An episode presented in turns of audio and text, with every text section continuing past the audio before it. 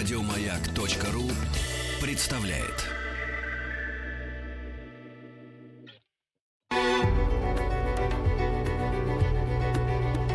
Много букв. Любимые тексты главных персон современности. Здравствуйте, дорогие радиослушатели. Я актер театра нации Георгий Иабадзе. Хочу прочитать вам отрывок из романа Надара Думбадзе «Я, бабушка, Илико и Иларион». Жду вас на спектакле «Наше все» Надар Думбадзе 10 октября в рамках фестиваля «Театр нации Фест», который впервые пройдет в городе Ноябрьск. На пригорке стоит одинокая ель. На ней висит старый колокол, снятый с часовни разрушенной церкви. Прежде чем совсем разрушить, церковь эту перестраивали несколько раз. Сперва под клуб, затем под склад, потом устроили в ней хлев, потом медпункт, потом библиотеку. После этого хотели переделать под гараж, но двери оказались слишком узкими для машин. Тогда церковь разобрали и построили пекарню. Потом пекарню переделали в читальню. Сейчас опять разрушили. Велико говорил бабушке, что, кажется, снова под церковь перестраивают. Так вот, висит, значит, теперь тут колокол на еле. Чрело пепела, капринтинела, телеавранули. Чрело пепела, капринтинела, телеавранули. Па-па-па, телеавранули, телеавранули, телеавранули. Телеавранули, телеавранули, телеавранули. Так вот, висит, значит, теперь тут колокол на еле. Утренний звон колокола оповещает о начале занятий в школе. Вечерний — о пожаре или общем собрании колхозников. Меня, как единственного в семье мужчину, всегда приглашают на собрание, но только с правом совещательного голоса. Сегодня колокольный звон раздался вечером. Дыма и огня не было видно, значит, звали на собрание. Нурцка приндеби, нурцмо приндеби,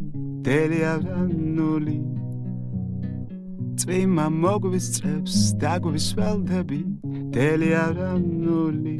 Цвима моговис црепс, таговис велдеби, телиавранули. Апапа, телиавранули, телиавранули, телиавранули.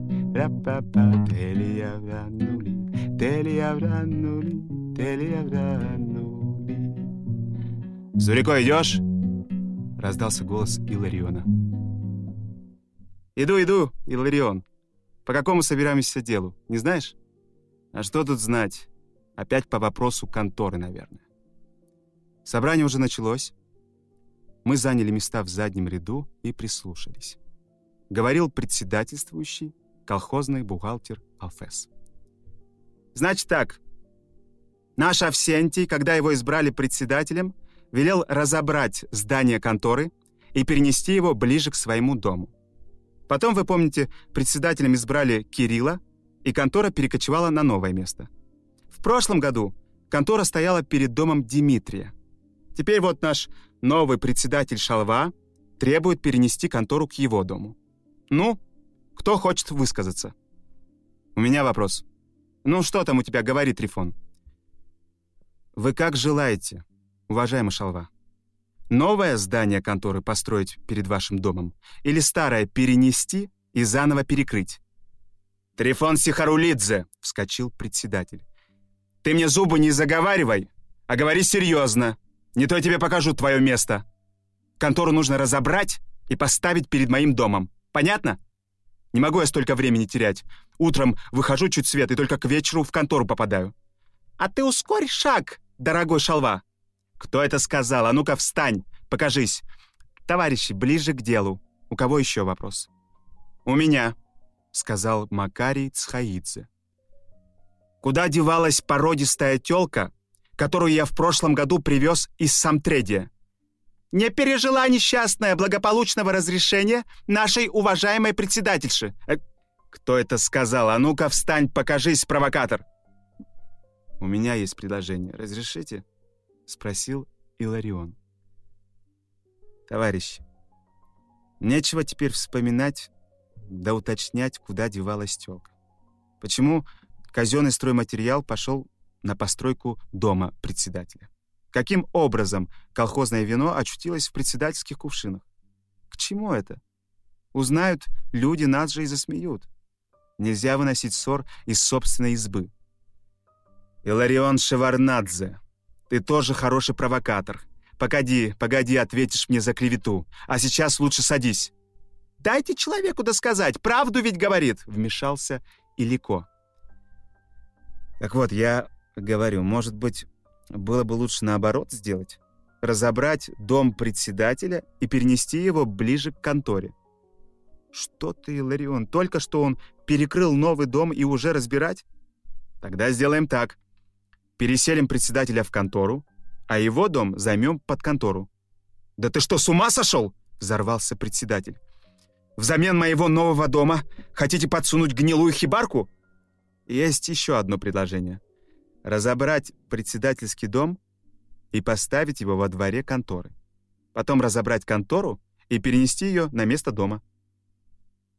От перестановки слагаемых сумма не меняется, сказал учитель. Тогда все, больше предложений не имею. Иларион сел. «У меня есть предложение», — сказала Маргарита Чентури. «Завтра к нам приезжают тбилисские артисты, а так как материал для клуба пошел на постройку председательского дома, мы проведем концерт у него». Председатель побледнел. Дело осложнялось. «У меня есть хорошее предложение», — поднял руку Илико. «Друзья, мы опять отступаем от главного вопроса. Где нам ставить контору? Может, не стоит вообще разбирать контору?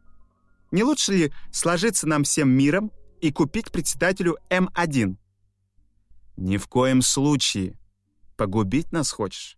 А вдруг, не дай бог, случится авария? Что нам, сиротам, тогда делать без председателя? Лучше уж посылать каждое утро к нему на дом двоих здоровых парней, и пусть они его на руках приносят в контору. Не хватает того, что на голове у нас сидит, еще и на руках его таскать. Ладно, есть еще одно предложение. Где наш шофер? «Здесь я, Илико». «Ну как у тебя дела? Как чувствует себя твоя машина?» «Ничего, спасибо. А как ваше здоровье?» «Благодарю, не жалуюсь. Нет ли у тебя лишних четырех колес?» а «Зачем тебе колеса?» «Приделаем колеса к конторе и будем перекатывать ее туда и обратно, туда и обратно». В зале поднялся хохот. «Илико Чигагидзе», встал председатель. «Запомни сегодняшний вечер. Если ты не пожалеешь об этом, плюнь мне в лицо». «Пожалуйста, дорогой Шалва, пожалуйста. Просил тебя назначить меня почтальоном. Ты назначил сторожем. Это меня-то, одноглазого, инвалида. Что же ты еще можешь сделать со мной? А ты, небось, хотел бы стать председателем, да? Почему бы и нет?» Думаешь, я не смог бы построить себе дом из колхозных материалов? Или аппетит у меня похуже твоего?» Шалва смешался. «Так на чем же порешили?» — спросил председательствующий. «Разрешите сказать, у меня есть предложение». Выкрикнул вдруг я и сам испугался своей смелости. «Молчи, сопляк!» — зашикали на меня. «Пусть говорит!» — выкрикнул Илико. «Каждый участник собрания имеет право голоса». «Ну говори, говори про хвост», — зашумело собрание. «У меня есть предложение. Поскольку все село в сборе, и собрание близится к концу, нельзя же расходиться без определенного решения. Не морочь нам голову, выкладывай, наконец, какое у тебя предложение. Воды, если можно. Во рту у меня пересохло. Дайте ему воды, чтоб его». Я не спеша опорожнил пол графина, вытер губы и продолжал.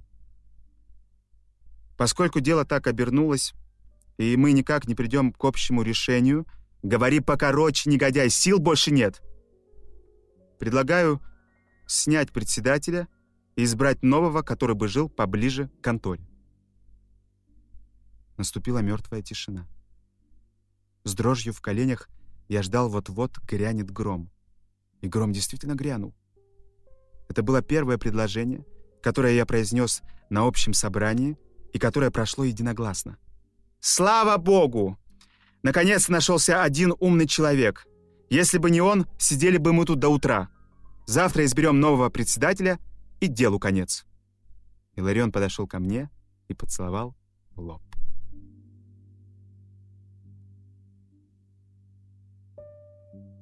Пакизо. У меня, бабушки Илико и Илариона, есть одна общая корова. Зовут ее Пакизо. Пакизо — ровесница бабушки. Ну, если не бабушки, то Илико во всяком случае.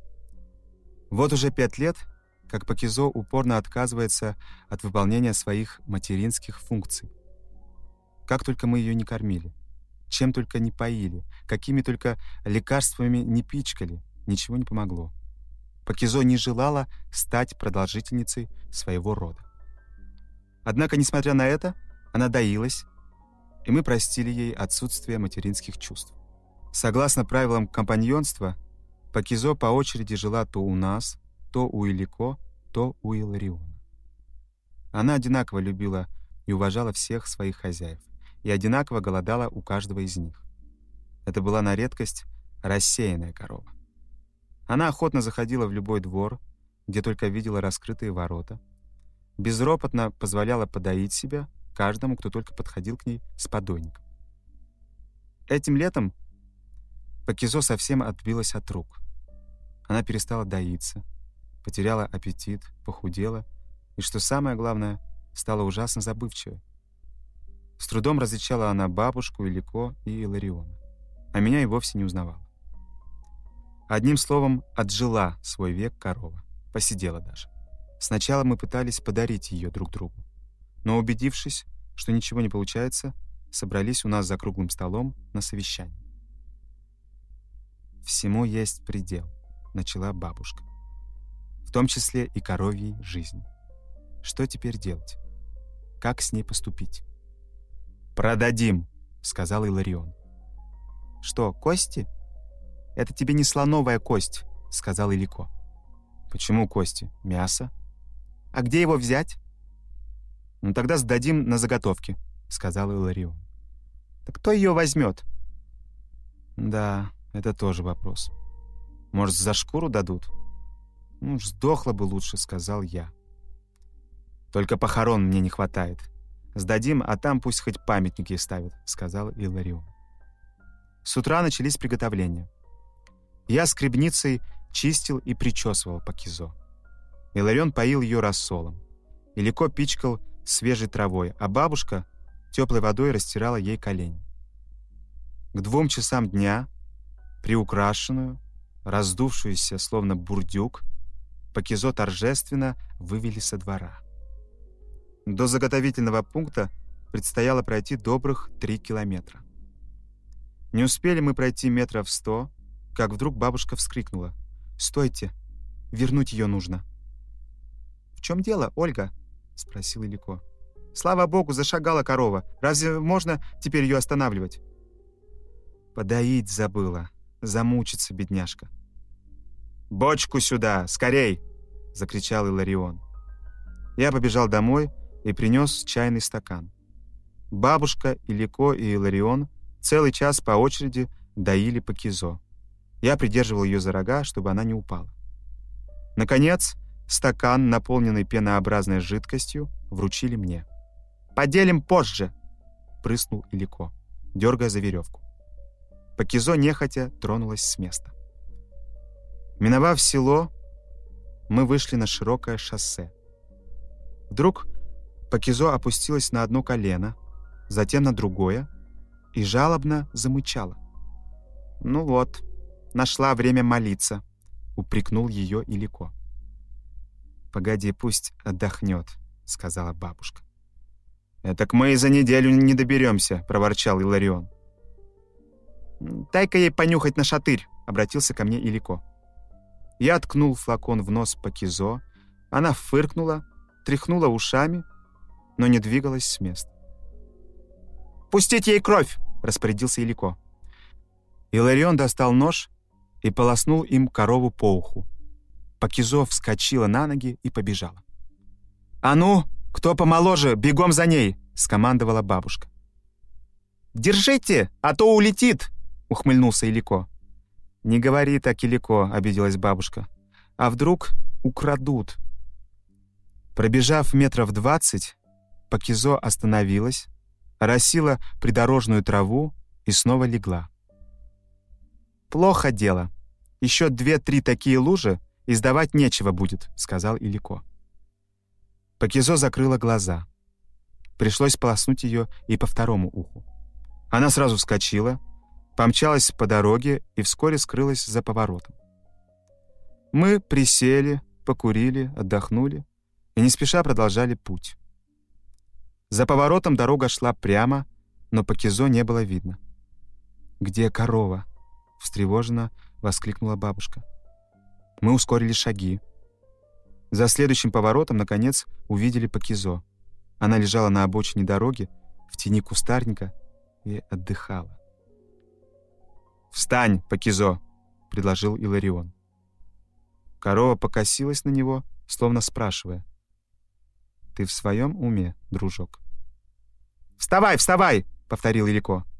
Пакизо не удостоила его ответом. «Не хочешь вставать, Пакизо?» — ласково спросила бабушка. Корова отрицательно помахала хвостом, потом опустила голову на землю и закрыла глаза. Мы удрученно молчали. Подошел прохожий, он долго глядел на Пакизо, потом сочувственно спросил. «Умерла?»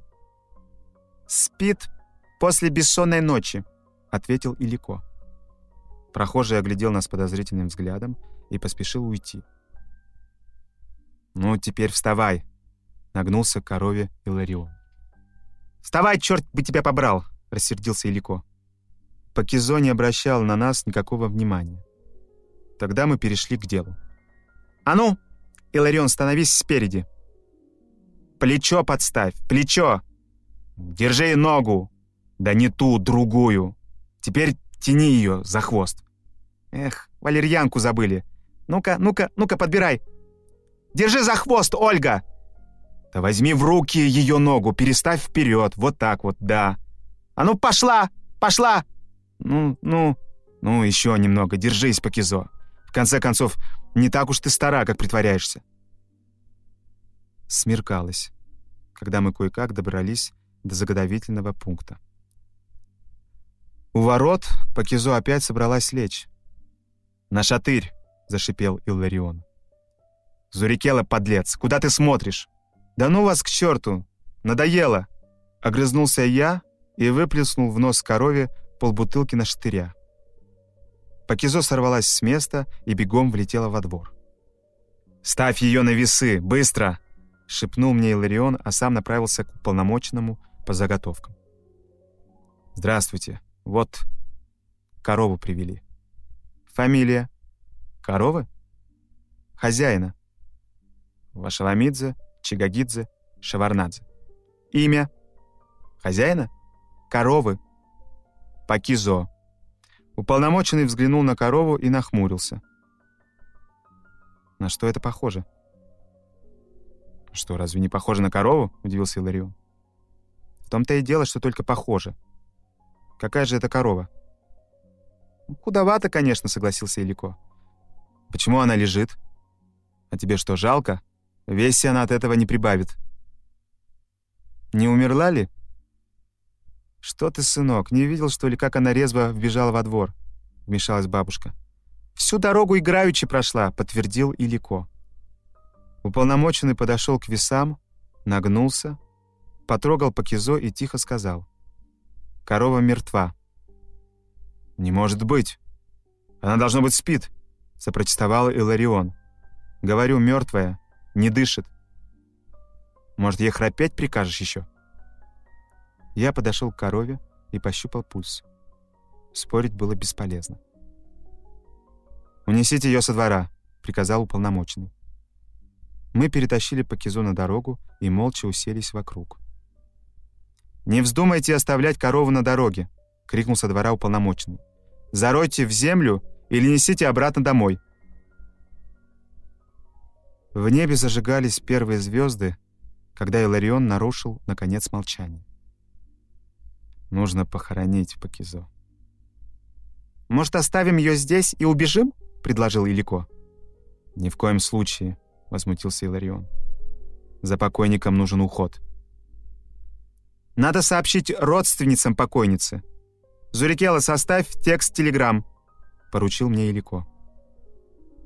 «Смейся, смейся, кривой черт», — напустился на него Иларион. «Эта корова, если хочешь знать, мне была дороже матери. Я вскормлен ее молоком». «Ольга, скажи, что делать?» — обратился Илико к бабушке, которая до сих пор сидела молча и утирала рукавом слезы. «Похороним несчастную. Но где и на какие деньги?» «Да...»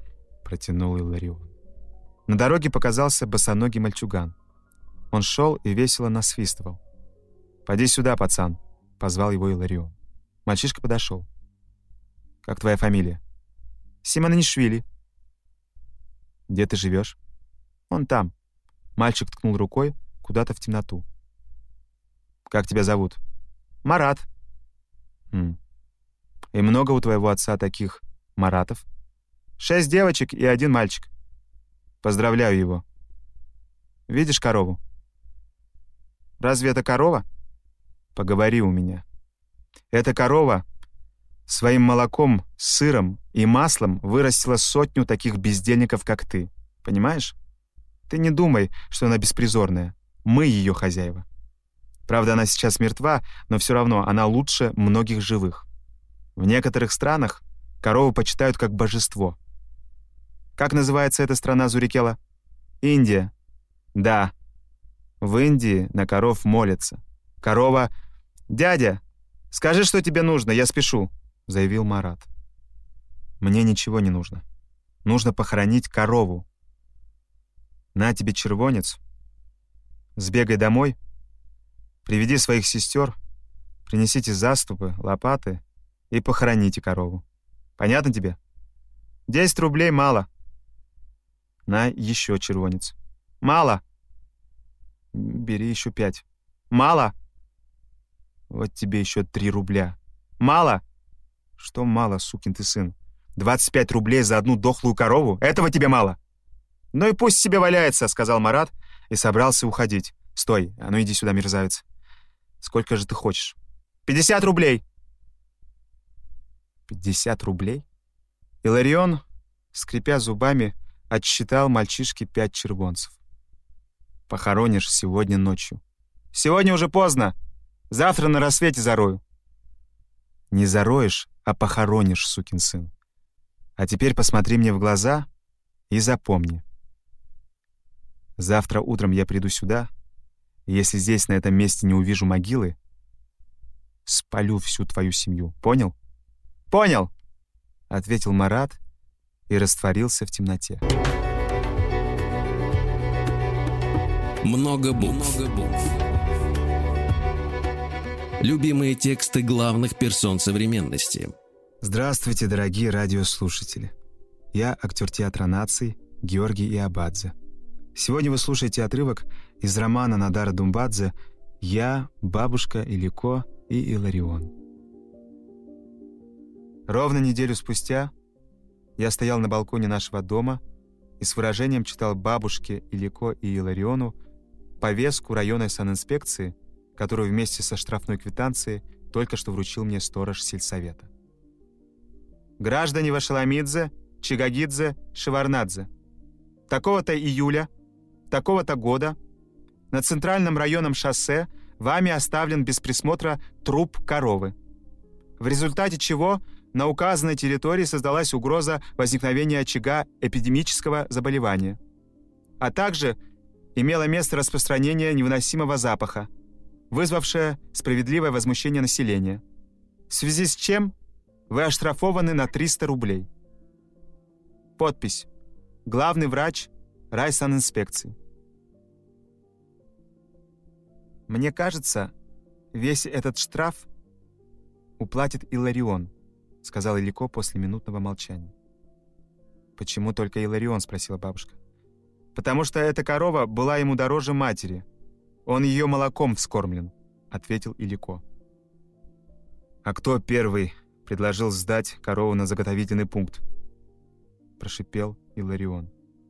«Ты и предложил», — напомнил я. Иларион не произнес больше ни слова. Он отправился домой, заперся в комнате и просидел там целый день. Я и Илико отмахали по шоссе чуть ли не 20 километров, останавливая каждого встречного мальчишку и ласково спрашивая имя. Но ничего, хоть отдаленно напоминавшее имя Марата, мы так и не услышали.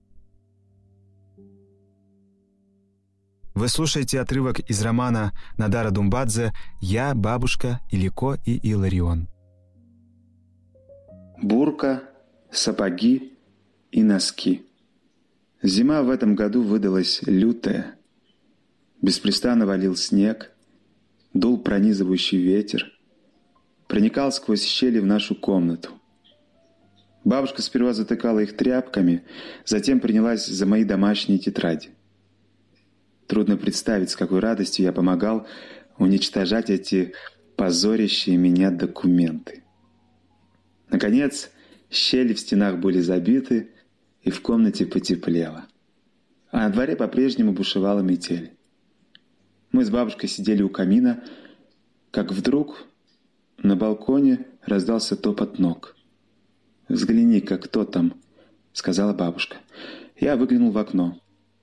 На балконе стояли Илико и Иларион и отряхивали с себя снег. Я открыл им дверь. «Добрый вечер», — поздоровался Иларион, швырнув в угол новенькие лыжи. «Откуда лыжи, Иларион?» – спросил я. «За ночь снегу выпадет по колено. А утром кто вместо тебя в школу пойдет? Примерь-ка, балбес, твои лыжи». Я обнял Илариона и чмокнул его в холодные колючие щеки. Потом с мольмой взглянул на бабушку. Она, понимающе улыбнулась, кряхтя поднялась и направилась к чуланчику, который почему-то называла кассой. Спустя минуту перед камином появился низенький столик, а на нем бутылка водки, чурчхелы, яблоки, груши. «Зря хлопочешь, Ольга, ей-богу. Не стоит беспокоиться, мы ведь зашли просто так поболтать», — сказал Иларион. «Воля ваша, я могу убрать», — сказала бабушка, протягивая руку к бутылке. «Не хочешь? С катертью дорога. А за других ты не болтай!» Рявкнул Илико на Илариона и быстро схватил бутылку. «Как? Разве ты пьешь водку?» На лице Илариона было написано такое изумление, словно он вдруг увидел доисторического ящера. «В такой холод не только водку, термометр проглотишь, лишь бы градусы были», — сказал Илико и наполнил стакан. «Холодно», — сказал Иларион тоже налил, выпил и закусил яблоком. «Эти яблоки, Ольга, осенью у тебя такие кислые, что если семья попробует, и та с привязи сорвется. А сейчас чего они такие сладкие стали?» «Пой, ласточка, пой», — улыбнулась бабушка. «Тебе лишь бы водку подать». «Так ты сам в сахар готов превратиться». Налили по второй, выпили, потом по третьей, «Сегодня наш почтальон заходил ко мне», — начал Иларион. «Извещение принес о гибели сына Герасима. Я, говорит, не смогу ему сказать, скажи, говорит, ты». «Сынок, сынок, горе твоему отцу, о несчастный Герасим», — запричитала бабушка. «Погиб в Керчи, Бедный парень. Седьмой убитый в нашем селе, продолжал Иларион. Ты сказал Герасиму? Спросил я. Да ты что?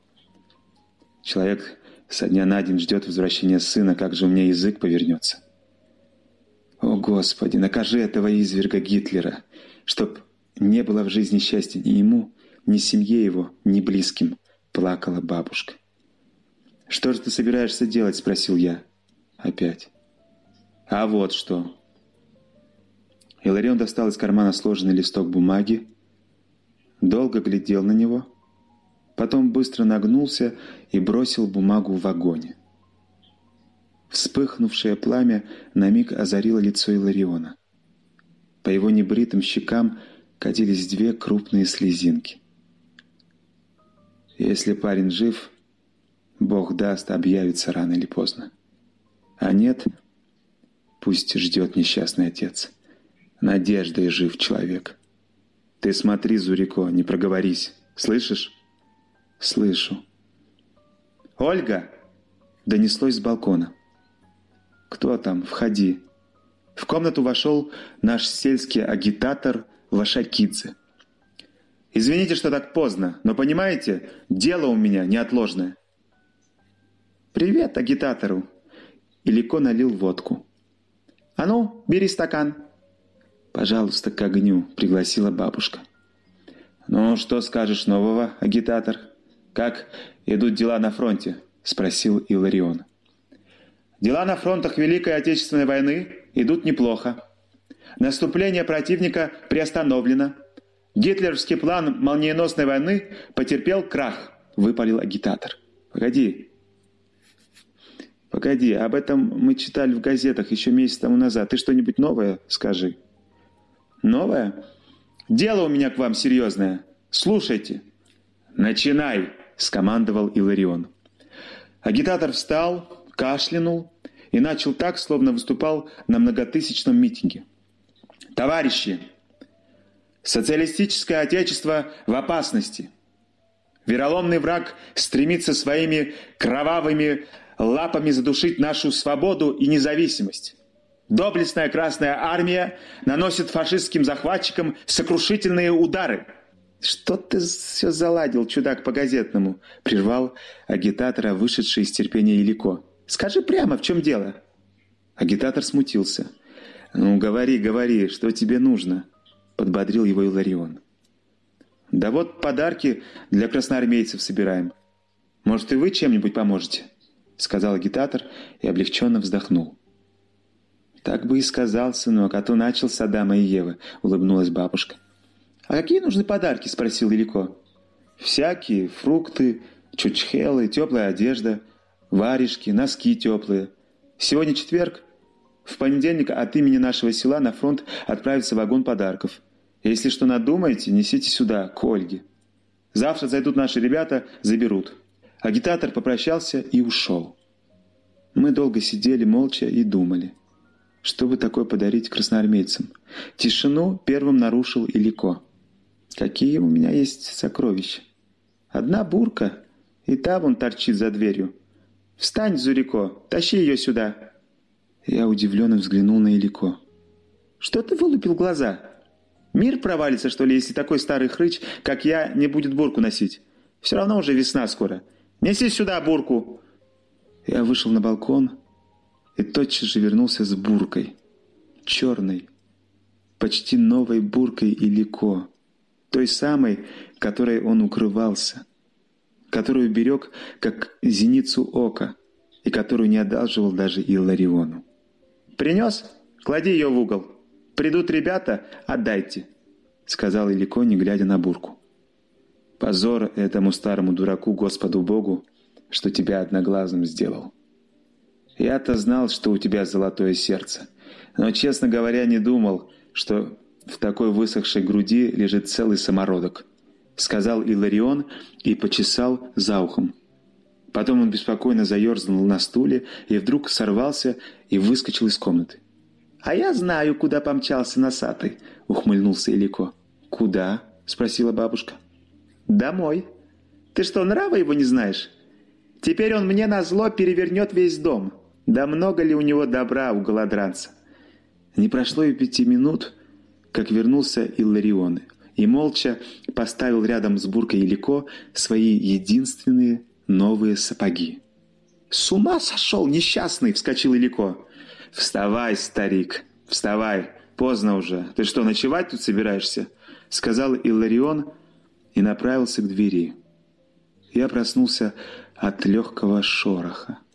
Бабушка сидела на краю кровати и, стараясь не шуметь, одевалась. Потом также бесшумно встала, на цыпочках прошла в кассу и вернулась с чесалкой в руках. Поставив чесалку у камина, она подошла к кровати, распорола тюфяк и стала клочьями вырывать из него шерсть.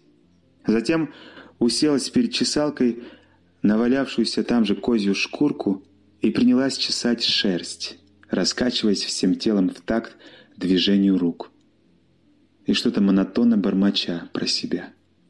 Я долго молча смотрел на бабушку, и глаза мои наполнялись слезами. Я думал о незнакомом солдате, для которого в эту лютую зимнюю ночь моя бабушка дрожащими от холода руками вязала теплые носки. Еще больше подкастов на радиомаяк.ру